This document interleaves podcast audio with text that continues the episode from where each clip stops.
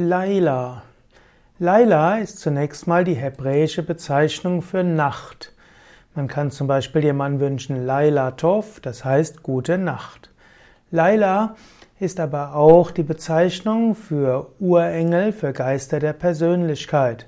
Sowohl in der hebräischen Bibel werden manchmal die Laila als Kräfte der Nacht angesehen, manchmal gibt es auch in der Anthroposophie Ausdrücke von Laila und dort wird gesagt, dass Laila, äh, die etwas auch mit Lilith zu tun haben, dass dies die Geister der Finsternis sind.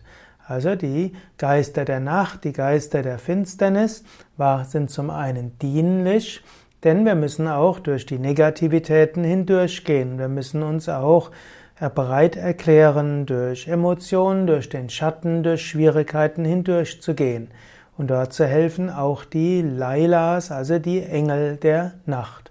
Wenn du in einer schwierigen Phase bist, dann kannst du auch sagen, die schwierige Phase ist auch hilfreich, dass ich zum Licht komme. So auch Johannes vom Kreuz hat gesprochen von der dunklen Nacht der Seele und hat auch gesagt, der Aspirant muss bereit sein, auch seinen Schatten in die Augen zu schauen und zu erkennen, dass in ihm vieles ist.